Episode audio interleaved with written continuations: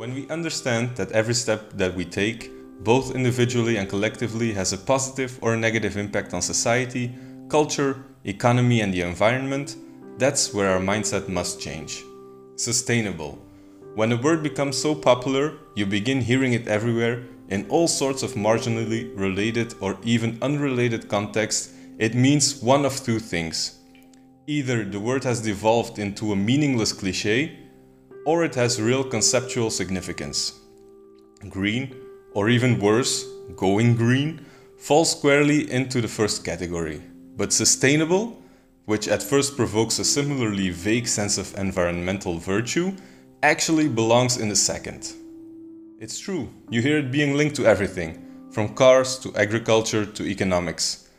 But that's because the concept of sustainability is at its heart so simple that it legitimately applies to all of these areas and more. Everything is connected. When we speak about sustainability, it is important that we do so from an economic, ecological, and social perspective. That is the reason why we want to explain, through each of the phases of the project, what sustainability means and the scope that it can have through the individual as well as the collective.